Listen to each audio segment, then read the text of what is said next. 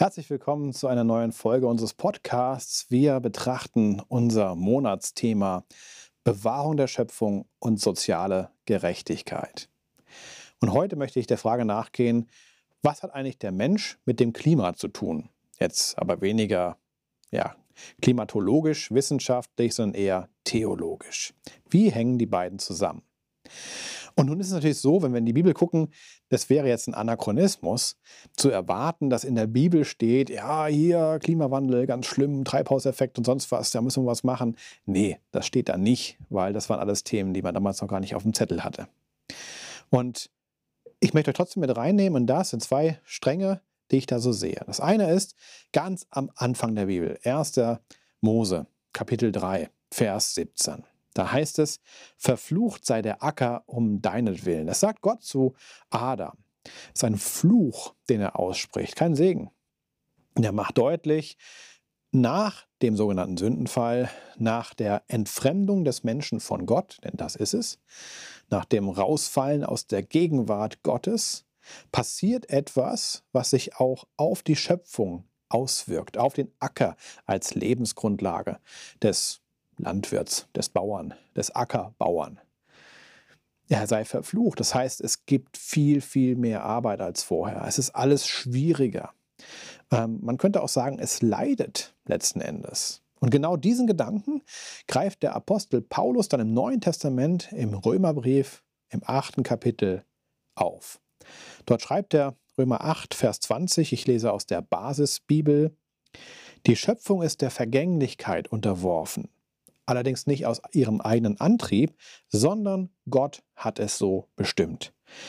Damit ist aber eine Hoffnung verbunden, die Hoffnung, dass auch die Schöpfung selbst aus der Knechtschaft der Vergänglichkeit befreit wird und dass sie so zu der Freiheit gelangt, die Gottes Kinder in der Herrlichkeit erwartet. Wir wissen ja, die ganze Schöpfung seufzt und stöhnt vor Schmerz wie in Geburtswehen bis heute. Ein längerer Abschnitt, in dem Paulus eigentlich genau darauf zurückgreift, was da bei Adam und Eva passiert ist. Das nimmt er auch vorher, auch im Römerbrief, nochmal als ein Beispiel, das er bespricht. Da kommt er her und macht deutlich, die Schöpfung seufzt, wie in Geburtswehen. Ich weiß nicht, ob du schon mal Geburtswehen hattest oder mal im Kreissaal war, wenn jemand Geburtswehen hatte oder einfach nur irgendwie äh, schon mal davon gehört hast. Das sind krasse Schmerzen und es ist vor allem, ja, wehen, wehenartig heißt eben auch so zusammenziehend und dann am besten immer häufiger und, und du bist atemlos, schweißgebadet und ähm, so habe ich zum Beispiel, ich war dreimal dabei, meine Frau noch nie schreien hören. Das ist schon heftig. Paulus nimmt dieses Bild und sagt, die ganze Schöpfung ist so äh, am, am Seufzen, am Leiden, ja, unter der Sünde, unter der Gottfremde des Menschen. Hier hat der Mensch also schon einen direkten Einfluss auf die Schöpfung und damit auch auf das Klima. Theologisch gesprochen ist es also eigentlich kein großer Weg und ziemlich eindeutig. Aber was machen wir damit? Schön ist, finde ich, dass hier steht, die Schöpfung wird auch in die Herrlichkeit hineinkommen, die Gott für seine Kinder hat. Also da geschieht was. Sie ist jetzt der Vergänglichkeit unterworfen. Und Gott hat es so bestimmt, ähm, weil er hat den Acker verflucht. Er hat gesagt, okay, das ist jetzt eben alles auch in Mitleidenschaft oder unter Mitleidenschaft gezogen worden. Das ist so. Aber es kommt eben dann auch die Hoffnung, und zwar die Hoffnung auf eine Erlösung, nicht nur der Menschheit, sondern auch der Schöpfung insgesamt. Wie kann man sich das vorstellen? Ihr kennt vielleicht die Diskussion, dass dann gesagt wird, ja, aber der menschengemachte Klimawandel, da muss man nochmal drüber reden, ist das denn wirklich so? Denn der Anteil des Menschen an den gesamten Treibhausgasen ist überschaubar. Ja, das ist wirklich so. Zahlenmäßig ist es überschaubar. Ähm, und natürlich die Frage, welche Rolle hat die Sonne und noch irgendwelche Teilchen, die dann freigesetzt werden aus dem Weltraum oder sonst woher und so weiter und so fort. Ja, und Vulkanausbrüche und was da so alles ist. Ja. Nun ist aber so, dass Vulkanausbrüche auch keinen so riesigen Beitrag leisten. Der ist auch eher gering. Aber wie kann man sich das jetzt vorstellen mit dem Menschen und dem Klima? Ich habe ein gutes Bild dafür gefunden im Netz, nämlich eine Badewanne. Stell dir vor, du hast eine Badewanne Und die Badewanne hat einen Zulauf und einen Ablauf, wie jede Badewanne. Und in den Zulauf fließt eine gewisse Sache rein und im Ablauf fließt eine gewisse Sache raus. Das Ganze hält sich weitgehend die Waage. Dann wird die Badewanne nie überfließen oder auch nicht leer werden, sondern es geht gleichmäßig. Aber in dem Moment, wo du sozusagen den Wasserhahn etwas mehr aufdrehst, also ein bisschen mehr reingibst, dann steigt der Pegel.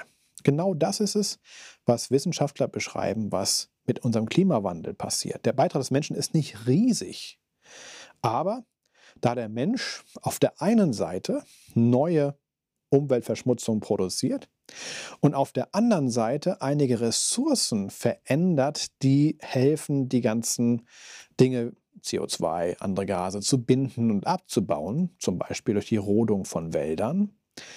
Dadurch kommt ein Ungleichgewicht rein. Und dieses Ungleichgewicht bedeutet, dass es dann eben zum Beispiel wärmer wird.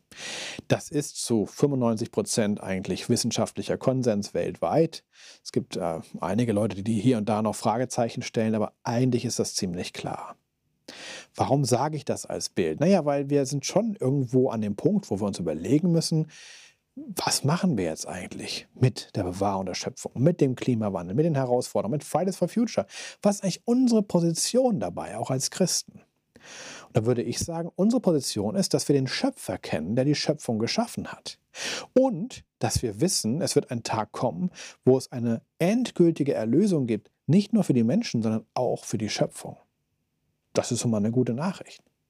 Nun können wir uns nicht dahinter verstecken und sagen, ja, dann ist ja egal, dann brauche ich mich um Klimawandel nicht zu kümmern, sondern dann kann ich jetzt ja richtig hier äh, Dreck in die Luft packen und alles, damit die Erlösung schneller kommt. Ja, aber ich glaube, das wäre ein bisschen kurz gedacht.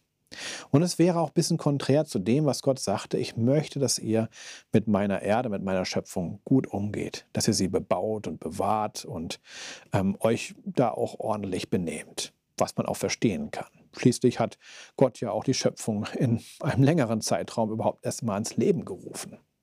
Und nun ist also die Frage, was machen wir? Ich glaube, wir brauchen keine Angst haben, ja, keine Sorgen, oh, wie wird das werden? So ähm, neulich in, in einer Wahlarena wurde die Frage gestellt, ja, kann ich noch Kinder in diese Welt setzen, wenn da noch der Klimawandel ist? Da sage ich, ja, ganz ehrlich, es gibt immer einen Grund, keine Kinder zu kriegen, ja, wenn es das Schulsystem ist oder keine Ahnung, irgendwas, wo man sagt, nee, lieber keine Kinder kriegen. Ähm, aber da würde ich sagen, das sollte man durchaus wagen. Wir sollten uns nicht von Ängsten treiben lassen. Darum, glaube ich, kann es auch nicht gehen. Wir sollten mit Vertrauen auf die Zukunft blicken, mit Hoffnung auf die Zukunft blicken und dann natürlich in dem Rahmen, wo es uns möglich ist, auch Verantwortung für das zu übernehmen, was wir ändern können. Viel, viel ändern, viel auswirken können wir ja nicht. Aber wenn viele heiße, äh, viele Tropfen ja, auf viele heiße Steine laufen, dann kann es schon mal auch zu einer Abkühlung kommen und darum geht es letzten Endes. Von daher, wir müssen nicht alles mitmachen, was uns sozusagen aufoktroyiert wird, aber wir dürfen eine Rolle spielen, auch in dieser ganzen Debatte, weil wir wissen, letzten Endes geht es hier auch um ein großes Drama, wenn man so will, von der Schöpfung hin zur Neuschöpfung, von der, vom Beginn der Welt hin zur Erlösung der Menschheit und auch der Schöpfung. Und das ist doch eine großartige Perspektive, auf die wir blicken und blicken dürfen und wo wir überlegen können, okay, Herr, wo ist mein Part, was ich tun kann, um ja hier auch etwas beizutragen? Und vielleicht fallen dir ein paar Dinge ein, mal den einen an Veggie Day anzulegen oder keine Ahnung, mal für CO2-Ausgleich zu spenden, wenn du eine Flugreise gemacht hast oder ähm, ja, regionalere Produkte besorgen oder, oder, oder. Man kann ja diverse Dinge machen. Ja, du kannst auch Smartphones reparieren, statt dir ein neues zu kaufen. Und gebrauchte Klamotten kaufen statt neue. Oder jetzt, wie wir das machen, wir wollen irgendwann mal äh, noch unsere Terrasse einen kleinen Tick größer machen. Und dann habe ich mir über eBay Kleinanzeigen dafür Pflastersteine besorgt. Nicht neue genommen, sondern genauso alt ungefähr. Ähm, und äh, dafür werden die eben nicht nochmal aufwendig produziert, sondern werden von mir nur neu verlegt. Ist dann vielleicht nicht ganz so schick, wenn man es ganz neu macht und so. Aber es geht auch. Auch ein kleiner Beitrag vielleicht zur Umweltverträglichkeit. Ich glaube, wir müssen da auch ein bisschen kreativ werden und überlegen, was kann ich tun, um sozusagen meinen Beitrag zu leisten dafür, dass es der Schöpfung möglichst gut geht in all ihren Wehen, in denen sie nun mal liegt. Das können wir auch nicht groß verändern. Aber wir können unseren Teil beitragen dazu, dass es insgesamt nicht mehr Leid gibt, sondern hoffentlich weniger. Das tun wir an anderen Stellen ja mit sozialer Gerechtigkeit. Hoffentlich ähnlich. Denn keiner von uns ist eine Insel und lebt nur für sich. Wir alle sind irgendwo verbunden und müssen gucken, dass wir das große Schiff auch ein bisschen mit auf Kurs halten. Es geht nicht um mehr, es geht aber auch definitiv aus meiner Sicht nicht um weniger. Schaltet gern wieder ein. Wir freuen uns, dass ihr da seid und zuguckt bzw. zuhört. Bis bald. Tschüss.